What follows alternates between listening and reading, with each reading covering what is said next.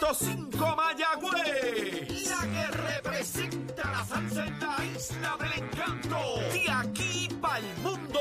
A través de la aplicación La Música.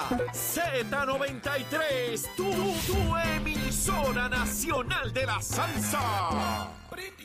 Este segmento es presentado por Grand Wagoneer, el regreso de una leyenda. Ya comenzó el programa con más crecimiento en Puerto Rico.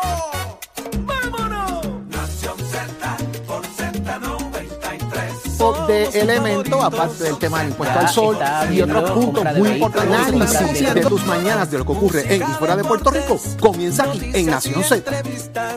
Agua arriba, Puerto Rico comienza Nación Z. Señoras y señores, estamos en vivo desde los estudios de Z93, el estudio Ismael Rivera, las aplicaciones digitales, la música app, descárguela ahora mismo para que nos vea y nos escuche. Y también el Facebook de Nación Z y nuestro podcast ahí en la aplicación La Música para que sea parte de la discusión mañanera preferida suya, la de Nación Z.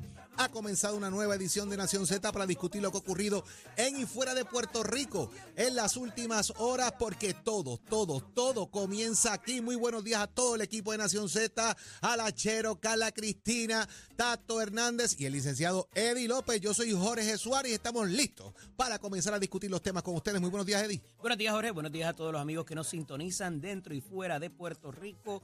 Hoy viernes, viernes, y la camisa de Eddie lo sabe. 7 de octubre del año 2022.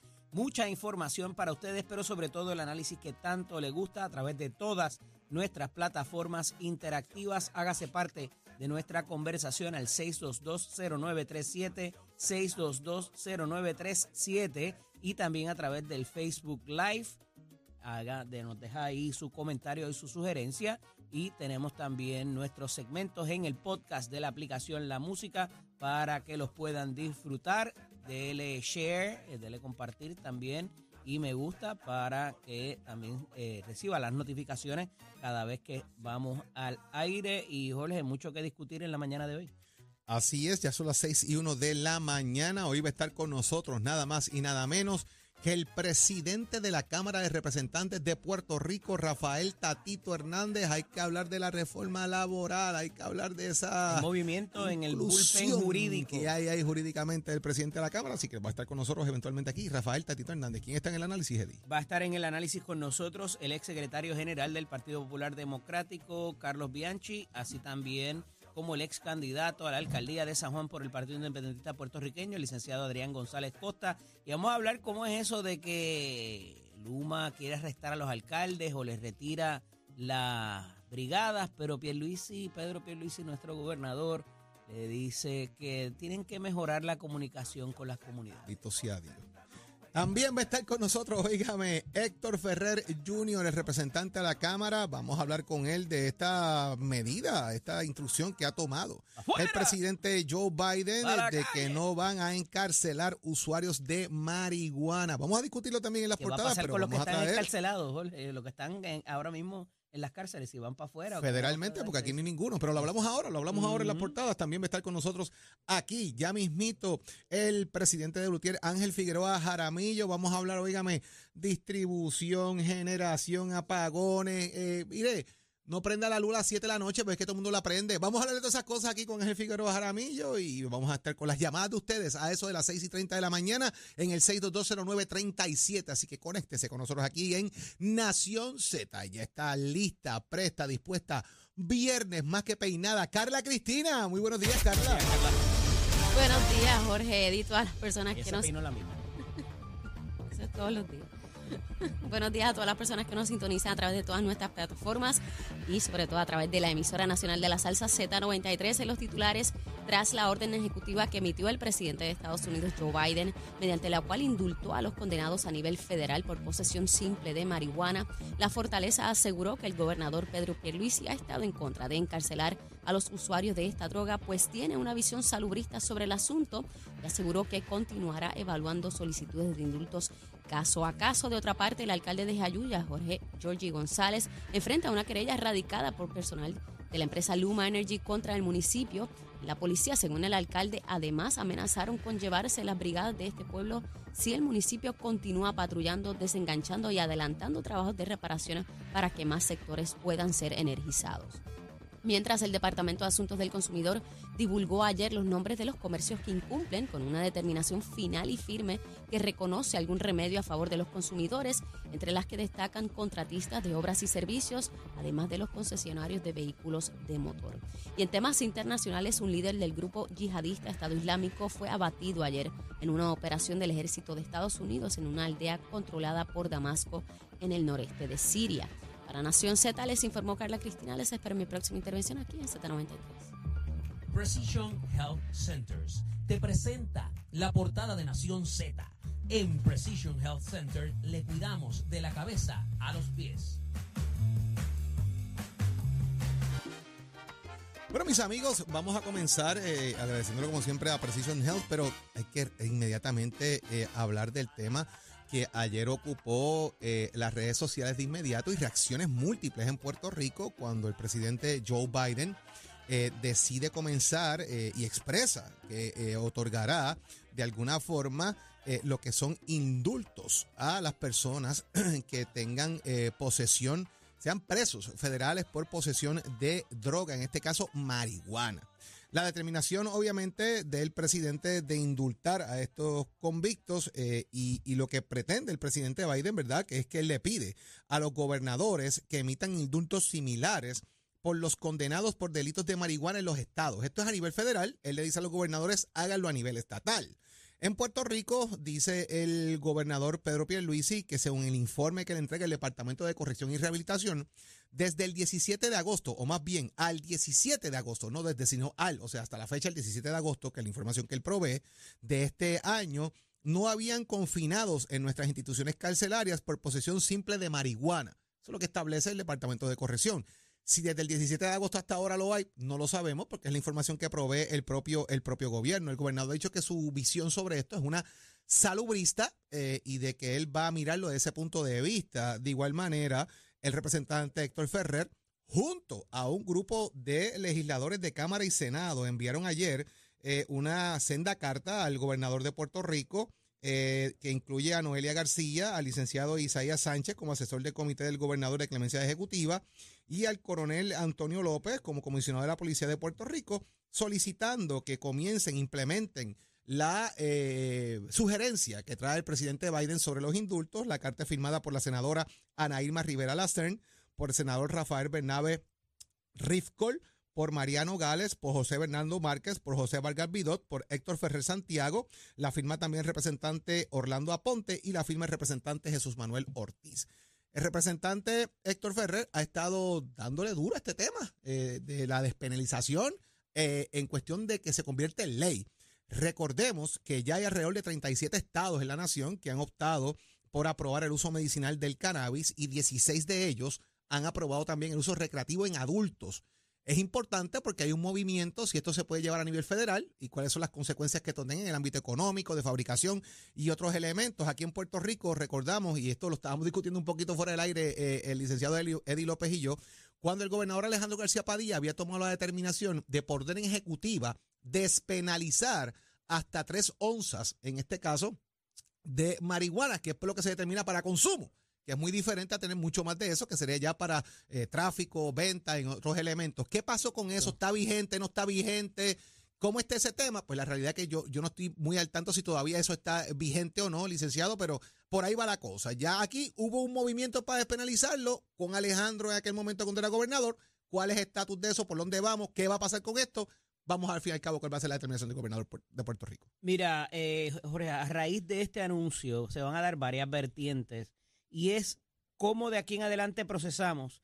¿Qué va a pasar si hay alguien, verdad, eh, en, en, las cárceles? Eh, el gobernador a priori tiró una estadística y parece que no hay, pero en otros estados sí lo pudiera ver. Y entonces, también hasta dónde tiramos la raya en términos de la limitación de cantidades eh, para propósitos del uso recreacional medicinal o para lo que es la, eh, la posesión con intención de distribuir, que es como nuestras leyes eh, de, ¿verdad? Eh, definen eh, la, la, la situación. A esos efectos no hay una, un mínimo, y hablaba ayer con, con varios colegas que se, se dedican más de lleno a eh, la representación de este tipo de situaciones y de procesamiento criminal.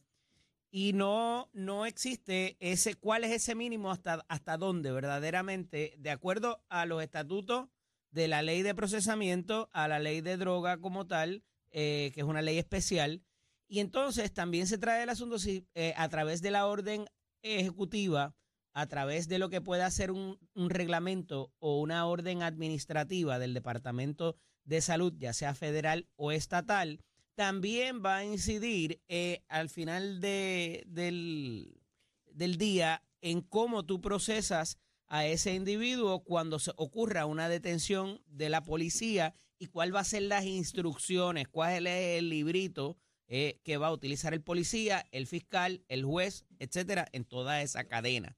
Esto es importante porque si bien pudiéramos tirar la raya, como dije ahorita, de aquí en adelante, esto es lo que va a ser el Estado de Derecho. ¿Por qué tenemos que hablar de las personas que ya han sido procesadas previamente? Alguien pudiera decir, pero es que eso es ley ahora o eso es orden ejecutiva ahora, pero a la persona se le procesó en un momento en que se le procesó, de acuerdo a las leyes que había en ese momento. Pues sepa usted que en el procesamiento criminal todo beneficio que se legisle o se instituya por parte del Estado le beneficia a la persona que ya ha sido procesada o que está en vías de ser procesada. Ese beneficio siempre, eh, por, por entenderse que el Estado es poderoso y tiene muchas herramientas para procesarle, pues se entiende de que eh, el beneficio siempre hay que dárselo al, a la persona que se le está acusando o que ya está convicto. Establecido eso, tenemos de nuevo lo que puede hacer la gama federal, la gama estatal, y yo creo que aquí lo, lo, lo, lo mejor, eh, lo más recomendable es que como esto es un tipo de política pública de un presidente, que no necesariamente los gobernadores de los estados y los territorios la compartan, y esto es muy importante porque pudiera ser un tema, o va a ser un tema, yo estoy seguro, para la elección de medio término también, que se avecina por ahí, y cómo los gobernadores van a reaccionar a esta política pública de Biden en este momento preciso. ¿Por qué no lo hizo antes? ¿Por qué no lo hace después? ¿verdad? Eh, todos esos argumentos son muy válidos en la, en la fase política. La realidad al final del día es que el Estado gasta una cantidad de dinero en procesar a estas personas y les daña inclusive su vida a través de estos procesamientos que al final del día, vuelvo y repito, no necesariamente ayudan al problema, muchas veces lo agravan y hay que ver entonces cómo se vaya a abordar esto en la práctica.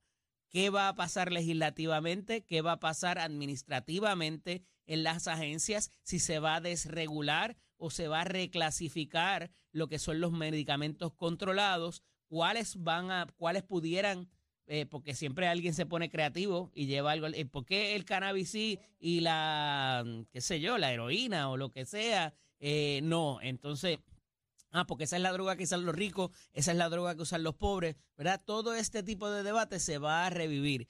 ¿Por qué se hace ahora? Yo creo que es el gran cuestionamiento y si hay política envuelta aquí, pues obviamente yo entiendo que la hay yo, no creo que eh, esa es una decisión tomada en el vacío y, recuerden que hay decisiones que se toman políticamente dependiendo del momento donde se encuentran, ¿verdad? Aquí podemos entablar una discusión enorme aquí en cuanto al derecho que tienen, por ejemplo, los confinados a votar. La constitución dice que tiene que haber cumplido una pena. Entonces eh, ponen una ley local por encima del tema constitucional, de la pena, ¿verdad? Tiene que haber cumplido la pena porque tiene un derecho. Sin embargo, hay una ley, oígame, que se estableció con el voto ausente, ¿sabe? En el 80 con el voto ausente se le dio voto a los confinados en Puerto Rico y hoy es una situación particular de una ley que está contemplada en nuestro código electoral que permite que eso pase. O sea, son discusiones que se dan atadas al tema eh, político del momento y de las circunstancias. Y me parece que Biden está tomando una decisión que políticamente le suma. Porque aquellas familias que tengan personas que estén cumpliendo una pena por esto y Biden dice sáquenlo y tú te opones a sacarlo, te voy a votar en contra por lo que estás haciendo oye, esto es un juego político de, de, de sentimientos, de ir con la familia, de a cuánta gente sumo. vamos a ver de aquí a los próximos 30 días cómo esto explota en todos los estados y las consecuencias Digo, que y hay otra consecuencia también, que es que si un presidente quiere volver a restringirlo más adelante, es mucho más fácil liberar que restringir. Claro, Entonces, claro. eh, eh, ¿verdad? La, la- la tendría bien difícil un presidente que sea de tipo más Oye. conservador, que diga, no, aquí no hay tolerancia para las drogas, para nada. Y entonces se la va a ver bien, bien, bien complicada. Y a pesar de que Biden pueda decir, este es mi mandato, cuidado si yo tengo otro más, ese es el, el problema del próximo que venga, eh, los presidentes son bastante eh, renuentes a dejarle regalitos a los próximos presidentes que vengan. Usualmente. Eh, eh, y son, porque los gobernadores igual le pudo haber pasado a ellos. Si no, Mm, ah, eh, se ha visto. Sí, lo son, lo son. Recu- Recuérdate de una frase, arréglenselas como puedan. Él les dejó ese desastre. Eso los- pasa. Óigame, el que, el que pueda hablarnos aquí de desastres y otras cosas, ya está en línea telefónica precisamente, y es nada más y nada menos que Ángel Figueroa Jaramillo, el presidente de la UTIER. Buenos días, Rafi. Buenos días, Rafi, bienvenido. Bu- Buenos días, Eddie. Buenos días, Jorge. Buenos días a todos los radicos de Nación Z. Y hablo de desastre no porque tú seas un desastre, hago, hago la, la salvedad. Sí, eso sonó Hablo- como que. No, no. Es importante Hablo de aclarar eso porque hay- Defiéndete, hay defiéndete. personas que repiten como el papagayo que, que por culpa de la autoridad se quedó así como si nosotros nombráramos los directores ejecutivos, legisláramos, emitiéramos deuda, una, una- una desinformación total y, y muchas veces hay que aclararla en estos momentos.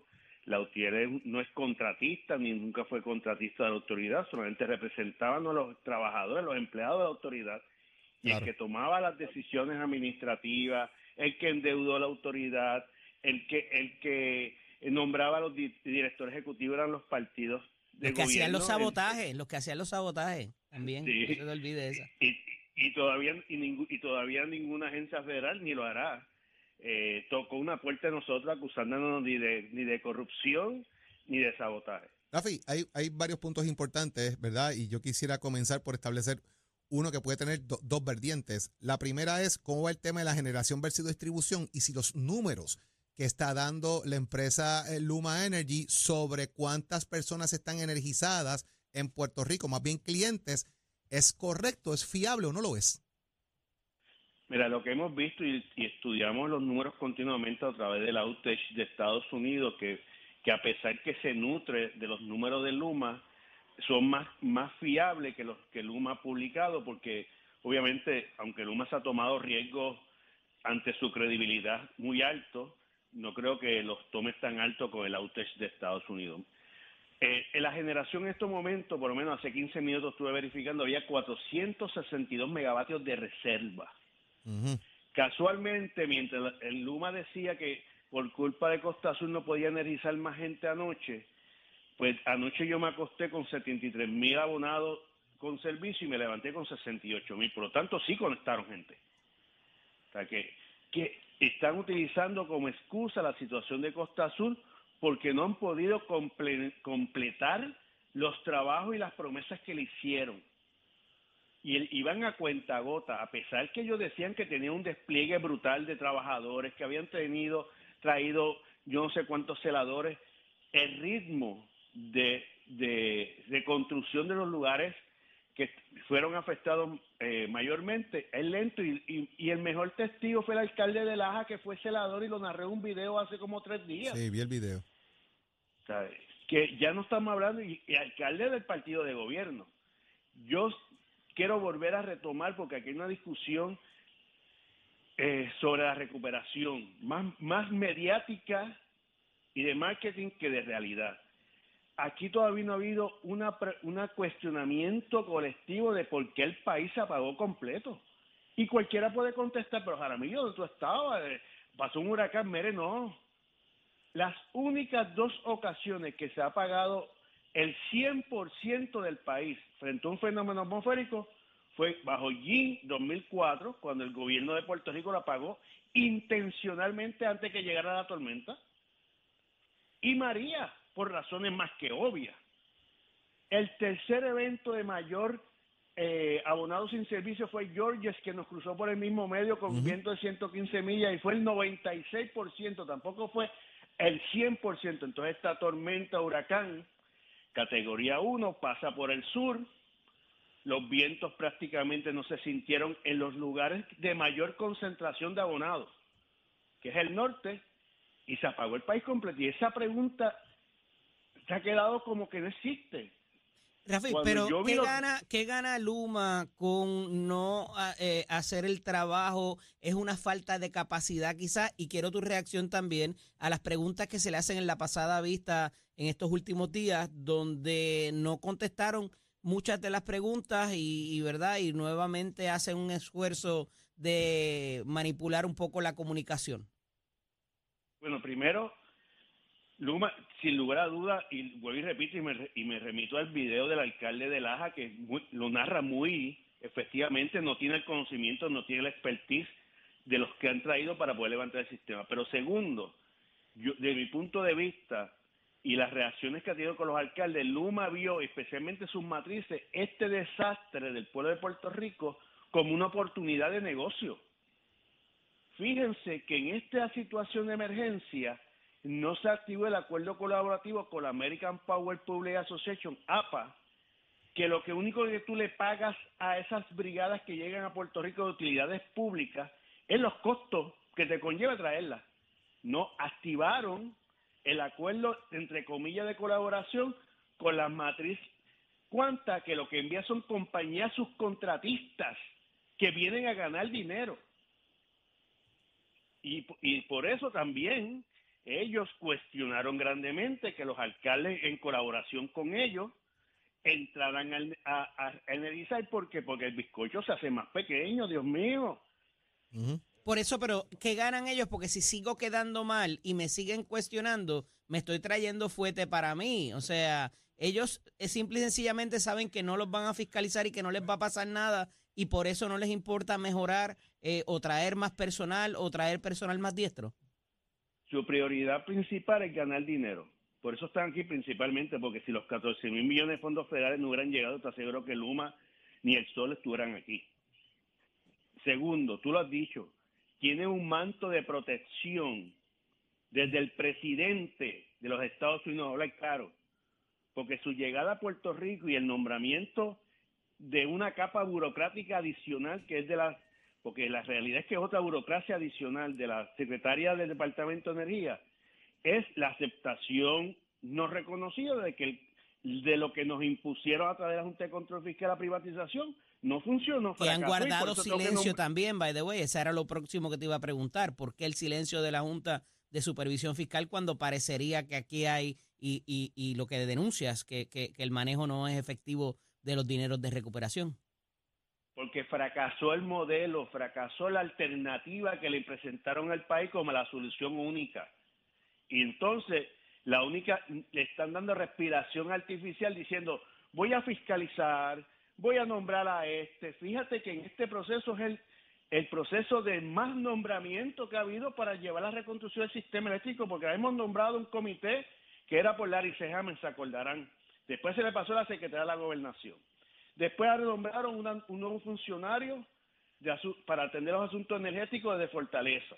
Ahora el presidente de Estados Unidos acaba de nombrar a la secretaria de Energía para que avance el proceso de reconstrucción y todos los que saben de este tema, más que yo, me han reconocido que los procesos más burocráticos y más lentos son las capas federales. Pero Y durante más tú, y ajá. durante tú más tarde, más dinero ganas. Pero eh, dentro de ese proceso, el, el repudio entonces la gente va a aumentar. Exacto, o sea, es yo, yo- me estoy dando los bolsillos, chévere. Ah, pues, pero donde quiera que ah, me vean, me van, a- vamos- me van a mentar la madre, literalmente. O sea, tú tienes Entonces, alcalde, si tú tienes la gente, tú tienes a todo el mundo en contra de esta gente ahora mismo por la situación particular. Y la excusa es la siguiente. Ah, fuimos más rápido que María. Pero si la diferencia es del cielo a la tierra, no usen más la excusa esa de María. Hubo No, eso 30 fue una falta de respeto al- eso fue una falta de respeto al dolor, a las muertes y al, y al sufrimiento del pueblo de Puerto Rico ante un, un huracán totalmente catastrófico.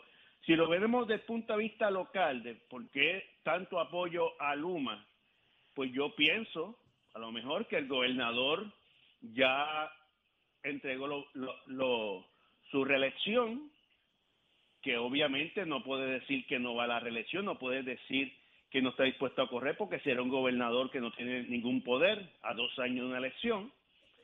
Ir a una primaria con él sabiendo que las posibilidades de, de prevalecer son cero y ser el mayor de los esfuerzos, pero el resultado, porque este tema energético, yo le aseguro que va a ser un tema de, de reelección o de derrota de políticos. Rafi, tú fuiste o, eres, eh, continúa siendo un líder de eh, sindical eh, que cubría las brigadas de la Autoridad de Energía Eléctrica. ¿Deberían estar los alcaldes bregando con línea viva en sus municipios? Entendemos su desesperación, ¿verdad? Y la desesperación de toda esa gente con sus necesidades particulares. Pero esto no es un poco de anarquía y, y, y, y la receta para que ocurran otros accidentes y más daño al sistema eléctrico. Y tengo una preocupación legítima desde las brigadas de Pepino Power que ahora están callados ante un evento que pueda conllevar un accidente. No es lo mismo, eh, eh, ¿verdad?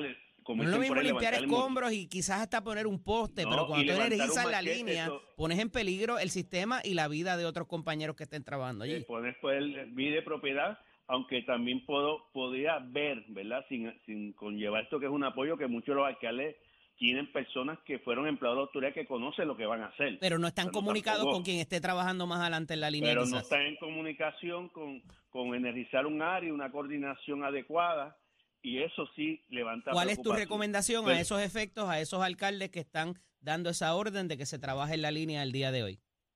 Mira, yo creo que ahí debe, deben de tener una coordinación con el operador, y lo tengo que decir lamentablemente, con el operador privado para que no haya accidentes reconozco, yo creo que la acción de los alcaldes. Y si no la tienen, que no se metan. Muestra, pero la, la, la, la, reacción de los alcaldes es la muestra de que cuando salieron a sus municipios, los daños que vieron eran daños significativos y la lentitud de la, de la reacción de Luma ha sido muy lenta. ¿Y qué tuvieron que hacer? Tomarlas, y con esto no justificamos, pero tenemos que ver el escenario de ese alcalde claro. frente al sufrimiento de su pueblo. Hay una desesperación, eso está ahí. Y, y, es, y es, muy válida, pero obviamente, este, ¿verdad? Eh, y por eso te pido que cuál es tu, tu, tu exhortación a los alcaldes en cuanto a esto, si no tienen esa comunicación con Luma. Pero si el mismo no, gobernador te está diciendo que tienen que mejorar la, comunica o sea, la, la, comunicación. La, ah, es que mejore la comunicación. Le pido a, a Luma que mejore la por comunicación. Por eso, pero ausente esa, o carente esa comunicación tú ponerte a energizar áreas sin saber haber monitoreado la línea, eh, eh, ¿verdad? En su totalidad eh, es muy peligroso. Y yo creo yo que... pienso, Eddie, que lo están haciendo. Yo creo que, yo creo que el personal sí. que ellos han reclutado ¿Sabe de es eso? un personal que conoce el sistema y lo están haciendo. Exacto. No debe ser lo correcto, pero creo que lo están no haciendo. No debe ser lo correcto. No debería este, ser lo correcto, de acuerdo, pero lo están haciendo porque hay una desesperación. Y están trayendo gente que conoce el sistema, la... que han trabajado en el sistema. Yo creo que es una. La desesperación se los está tragando en este momento. Rafi, gracias por estar con nosotros en la mañana de hoy aquí en Nación Z, como siempre. Un abrazo. Excelente día. Éxito. Buen fin de semana. Como siempre, agradeciéndoles a los amigos de Precision Health Center. Óigame, en Precision Health Center le cuidamos desde la cabeza hasta los pies. Ofrecemos servicios de audiología, venta de audífonos, patología del habla-lenguaje, quiropráctica, entre otros. Además, ofrecemos terapias de fisiatría vestibular, linfedema, desbalance, tragado y más. Atendemos personas de todas las edades, desde infantes hasta la población geriátrica. Viva su salud al máximo. Llámenos al 787-333-0698. 333-0698. En Precision Health contamos con más de 20 centros alrededor de toda la isla. Aceptamos la mayoría de los planes médicos y Advantage. 787-333-0698. Y ya está listo para hablarnos de lo que está pasando en el mundo deportivo. El más que sabe el peso pesado del deporte en Puerto Rico. Tato Hernández. Buenos días, Tato.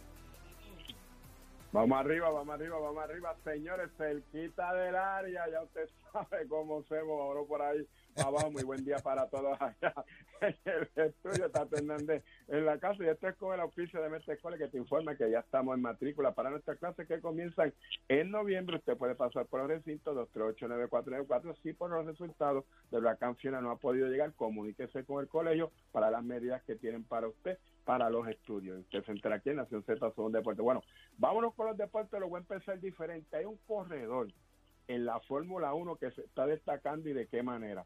firma con el equipo Red Bull, con la gente de Honda, es el mejor corredor latino actualmente en Fórmula 1 y se llama el José Checo Pérez. Tres victorias, trece podios. Óigame, los mexicanos lo quieren y de qué manera. Es el primer mexicano en ganar un podio en Fórmula 1. Óigame, es el cuarto latino más buscado en las redes sociales con 4.5 millones de seguidores. Ahí están Lionel Messi, que juega fútbol, el Canelo Álvarez en el boxeo, Checo Pérez Fórmula 1 y el Chicharito Hernández, que es mexicano, que también pues, le juega fútbol. Así que este fin de semana van a estar corriendo en Japón. Japón está lloviendo, son 14 horas de diferencia. La primera y la segunda práctica fue un poquito fatal para estos corredores porque la lluvia estaba hasta por las cuatro esquinas, pero con todo y eso van cualificando muy bien. La gente de Mercedes dio un palo corriendo bajo el agua con Russell y con Hamilton hasta ahora cualificando en la primera y segunda posición y en la tercera parte está Verstappen y Pérez. Así que vamos a ver qué es lo que pasa. Quedan algunas 16 horas para la tercera práctica para entonces el domingo la carrera en Japón en la pista de Suzuka y estaremos pendientes de la gran labor que haga el Checo Pérez. Usted se aquí en Nación Z, somos deportes con la oficio de Mestre Oiga, chero, give it my. Buenos días, soy Carla Cristina informando para Nación Z. En el tránsito a esta hora de la mañana se mantienen relativamente despejadas gran parte de las carreteras a través de toda la isla, pero ya comenzaron a congestionarse algunas de las vías principales de la zona metro, como la autopista José Diego entre Vega Alta y Dorado, y más adelante también entre Tuabaja y Bayamón. Igualmente la carretera número 2 en el cruce de la Virgencita en Tuabaja, algunos tramos de la PR5 y la 167 en Bayamón, un tramo del expreso Valderiotti de Castro en Carolina, cerca del área del aeropuerto, el expreso de Trujillo cerca de la salida hacia la avenida central, la 30 entre Juncos y Gurabo y el expreso Chayán en San Lorenzo, esto en la colindancia con Gurabo. Más adelante actualizo esta información para ustedes, ahora pasamos con el informe del tiempo. El Servicio Nacional de Meteorología nos informa que hoy pudiéramos observar ocasionalmente algunos aguaceros pasajeros arrastrados por los vientos alisios en horas de la mañana. Ya entrada la tarde se esperan tronadas sobre sectores del interior oeste que pudieran provocar inundaciones urbanas y de riachuelos. Las temperaturas máximas estarán en los bajos 90 grados con vientos moviéndose del este a velocidad de hasta 20 millas por hora con ráfagas más fuertes y variaciones en la brisa marina. Más adelante les hablo sobre cómo estará el mar hoy Nación Z les informó Carla Cristina. Les espero mi próxima intervención aquí en Z93. Próximo. No te despegues de Nación Z. Próximo. Lo próximo aquí en Nación Z eres tú llamando al 787-6220937. Óigame, ¿qué le parece este tema que ha traído el presidente Biden de dar indulto a los que tengan estén encarcelados por uso de marihuana? Dime qué piensas de esto. Llama al 787-6220937 aquí en Nación Z. Thank you.